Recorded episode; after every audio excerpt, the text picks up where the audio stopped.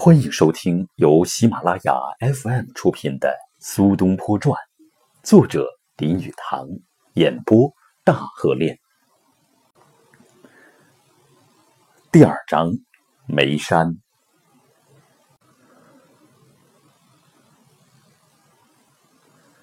自长江逆流而上，经汉口过名满天下的三峡，便进入了中国西南的一大省份——四川。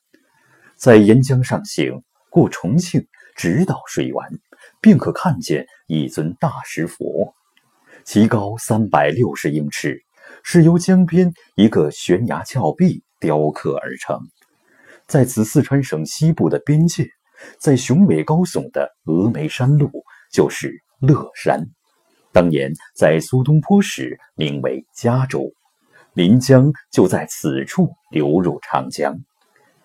岷江自大西北原始部落聚居的山岭上，汹涌澎湃奔流而至，与来自峨眉的另一河流汇合后，直向乐山的大石佛奔腾而来。洪流渐渐折向东南，然后向东，便一直流入中国海。在千年万古为阴云封闭的峨眉山的阴影中，在乐山以北大约四十英里之外。便是梅州的梅山镇，在中国文学史上，这座小镇便以当地一个杰出的文学世家出了名。这一家便是苏家，以及人所周知的三苏。父亲苏洵生有二子，长子苏轼，字子瞻，号东坡；次子苏辙，字子由。父子三人占唐宋八大家中的三席之地，在在乐山，当年也和现在一样，旅客可以乘一小舟自玻璃江逆流而上，直到眉山。玻璃江因其水色而得名，因为在冬季水色晶莹深蓝，夏季之时急流自山峦间奔流而至。水色深黄。玻璃江为岷江一支流，因眉山位于乐山与四川省会成都两地之间，凡欲赴省会之旅客，必须经过眉山。若坐帆船上行，可以看见蚂蚁山临江而立，山势低而圆，与江苏之山形状相似。此处即是眉山，即。三苏的故乡。幸亏战国时代李冰的治水天才，当地才有完整的水利灌溉沟渠。千余年来，在良好维护之下，始终功能完好，使川西地区千年来沃野千里，永无水患。蚂蚁山的小山丘下，稻田、果园、菜圃构成广袤的一带平原。竹林与矮小的棕树则点缀处处。自南方进入眉山镇，沿着整洁的石板路走，便可到达城镇的中心。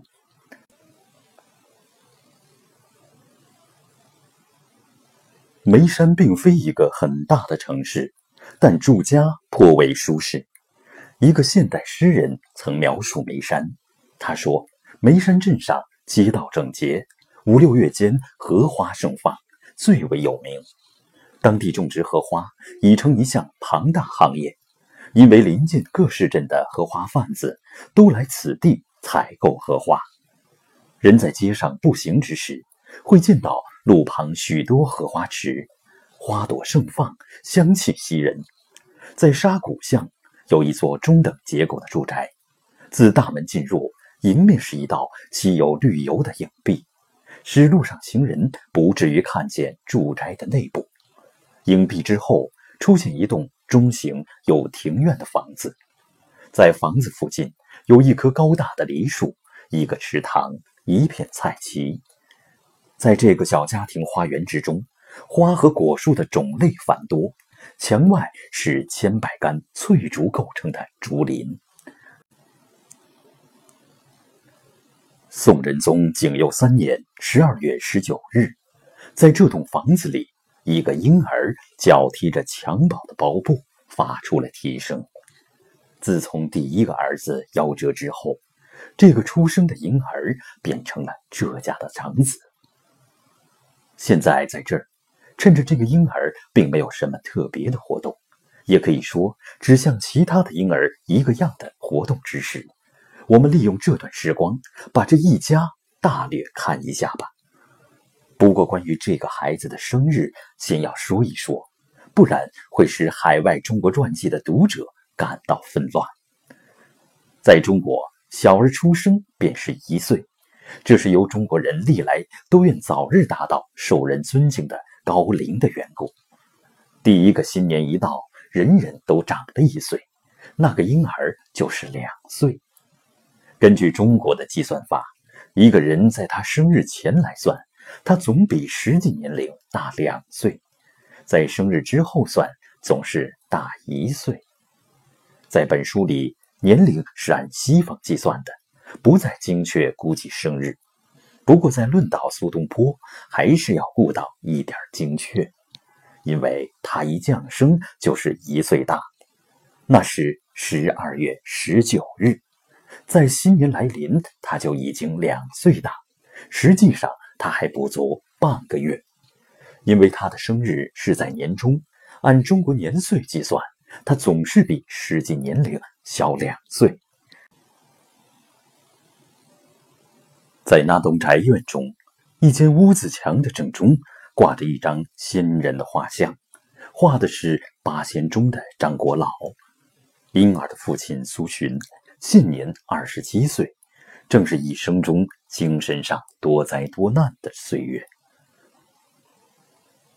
他在市场上看见这张画像，乃用一只玉镯子换来的。在过去的七年之中，每天早晨，他向这幅张国老像祷告。数年前，他妻子已经生了一个女孩，再生的就是那个夭折的孩子。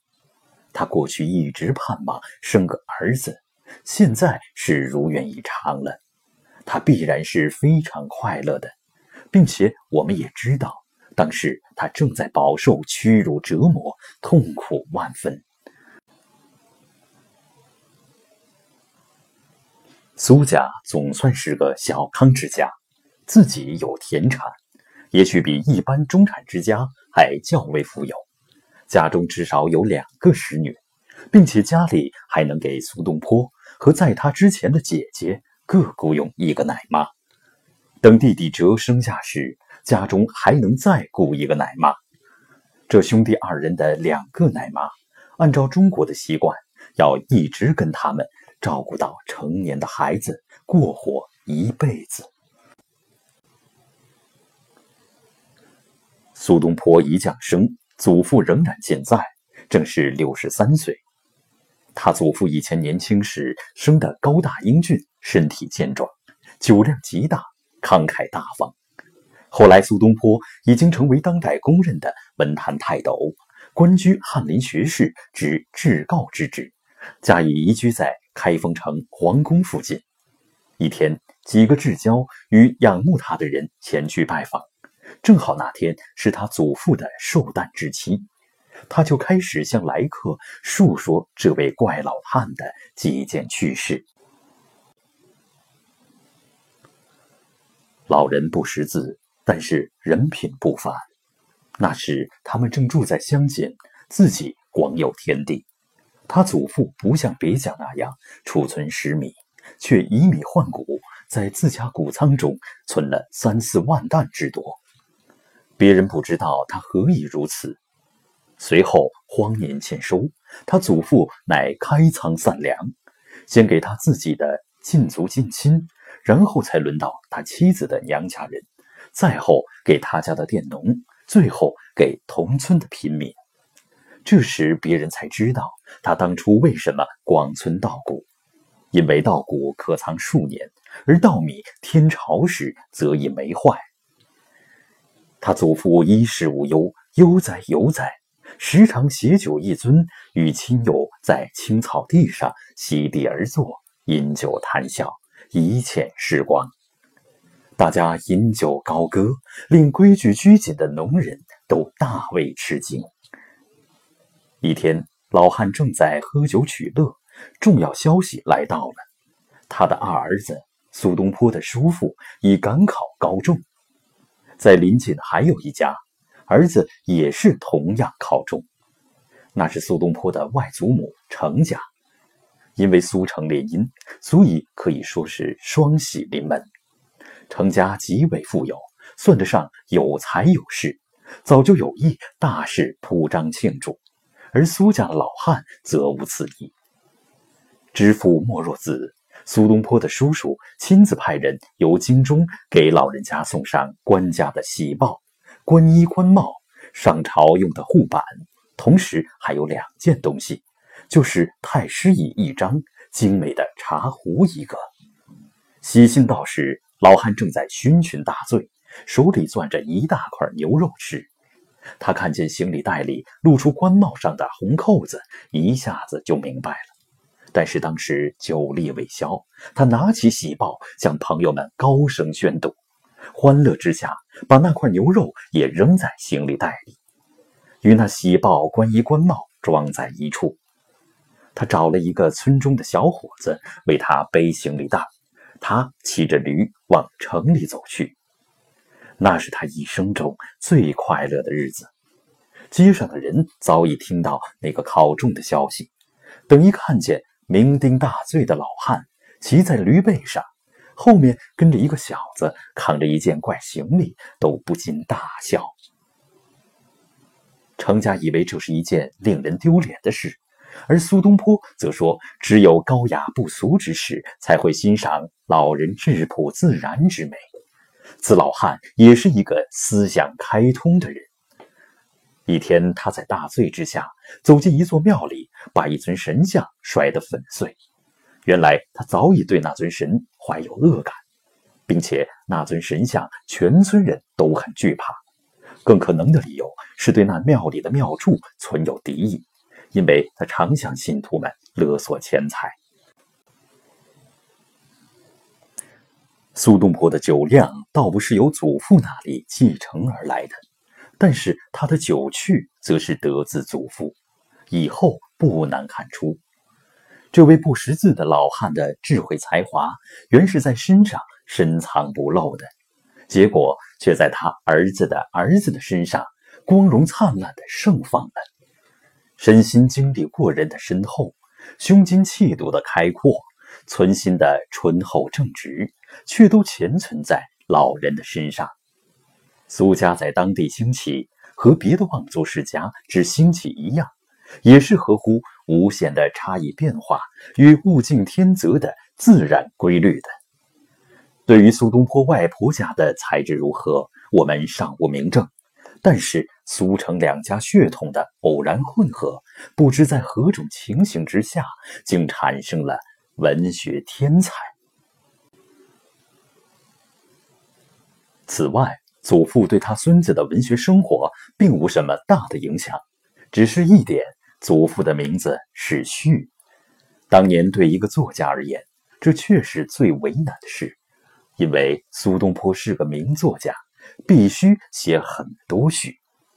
苏东坡若用“序”这个字，便是对祖先失去尊敬。于是他只好把他作品中所有的序都改称之为“隐”。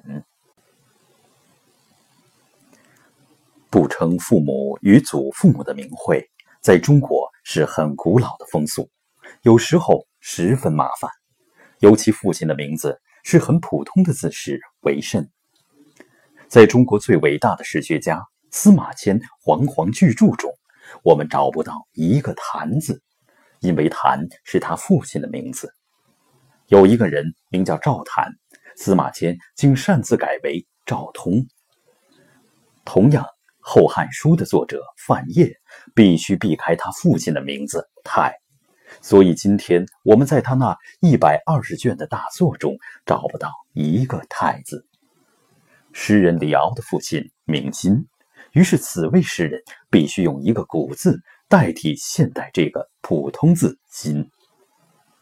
这种禁忌是由禁写当朝皇帝名字的禁忌而起。科举考试时，考生的名字之中若有一个字与当朝已驾崩的皇帝的名字相同，则被逐出考场。可是皇帝通常总是称年号或谥号而不称名，所以就有不少考生忘记了皇帝的名字，而真被逐出考场。有时一个皇帝也会在这方面犯了禁忌，因为谁也不易随时记着十代祖先的名字。一次，一个皇帝一时没记清楚，在给一座亭子起名字时用错了字。忽然想起来犯了禁忌，误用了祖先之名，于是刚为那个亭子颁赐了名字，立刻又改换。您正在收听的是由喜马拉雅 FM 出品的《苏东坡传》。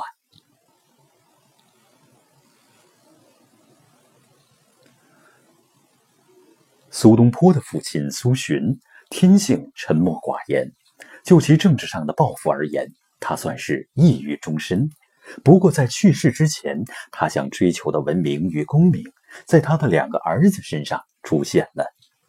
苏洵禀赋颖逸，气质谨严，思想独立，性格古怪，自然不是易于与人相处的人。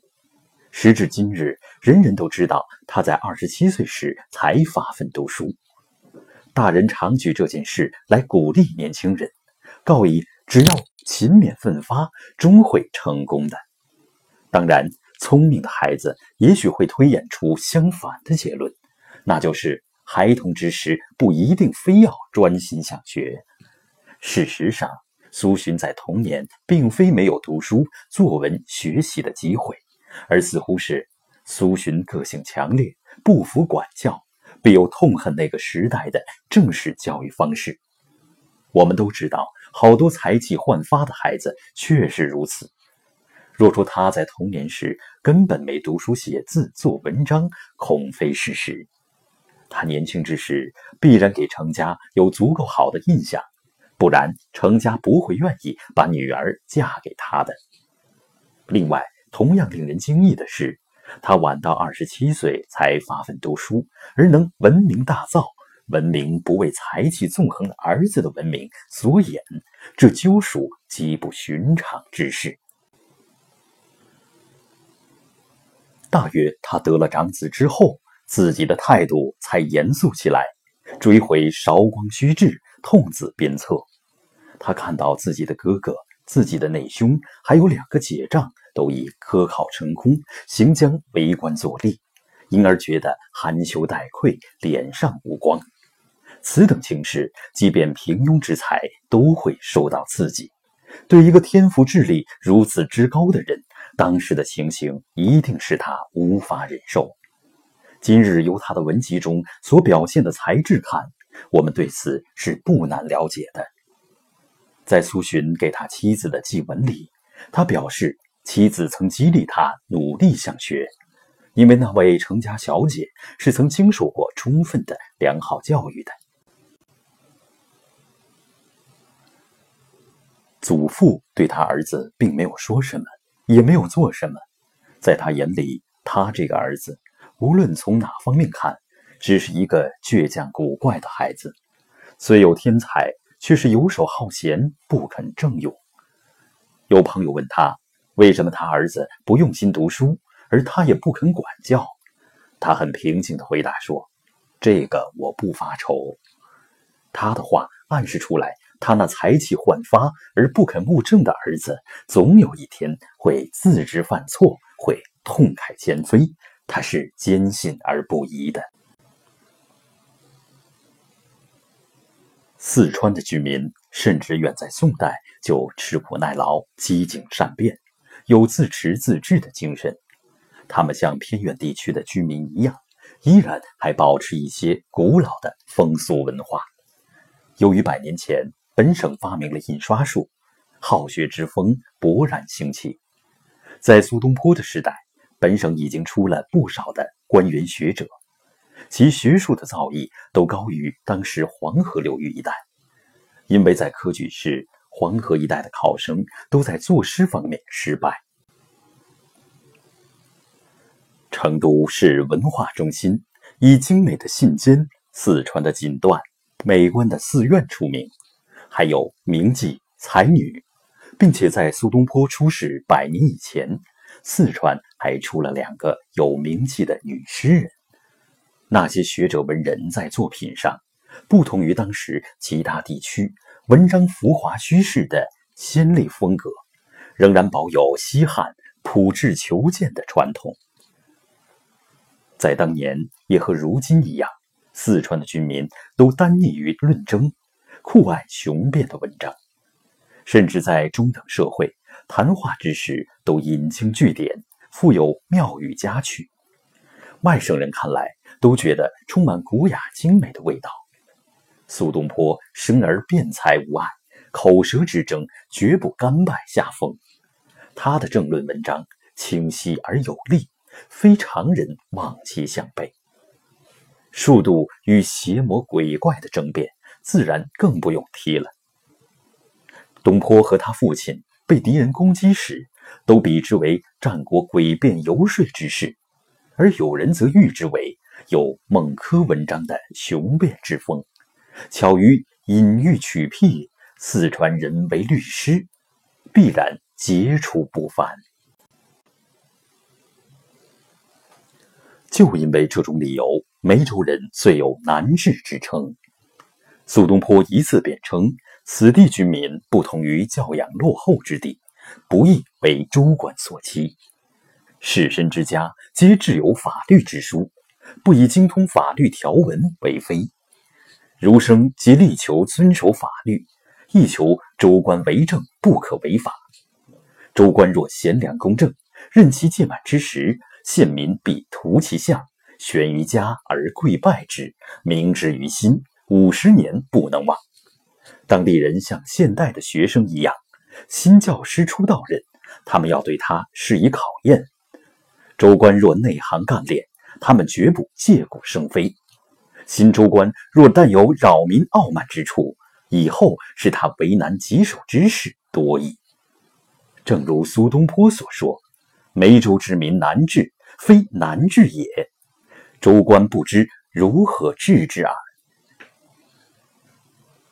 在梅州那些遗风古俗之外，民间还发展出一项社会的门阀制度，著有名声的世家列为甲等、乙等，而称之为江青。江青之家不与普通人家通婚嫁，只要对方非江青一等，再富而有势，亦不通融。另外，农民之间有一种完美的风俗：每年二月，农人开始下田工作，四月份以前拔除野草。农人数百之众共同动手，选出二人管理，一人管中漏，一人管击鼓。一天的开工收工完全听从鼓声，凡迟到与工作不利者，接受处罚，交纳罚金。凡天多而工作人少者，都捐款归公。收割已毕，农民齐来盛宴庆祝，击破陶土做的钟漏，用所收的罚金与指派的捐款购买羊肉美酒，共庆丰收。这项典礼开始时，先祭农神，然后大吃大喝，直至兴尽，才各自回家。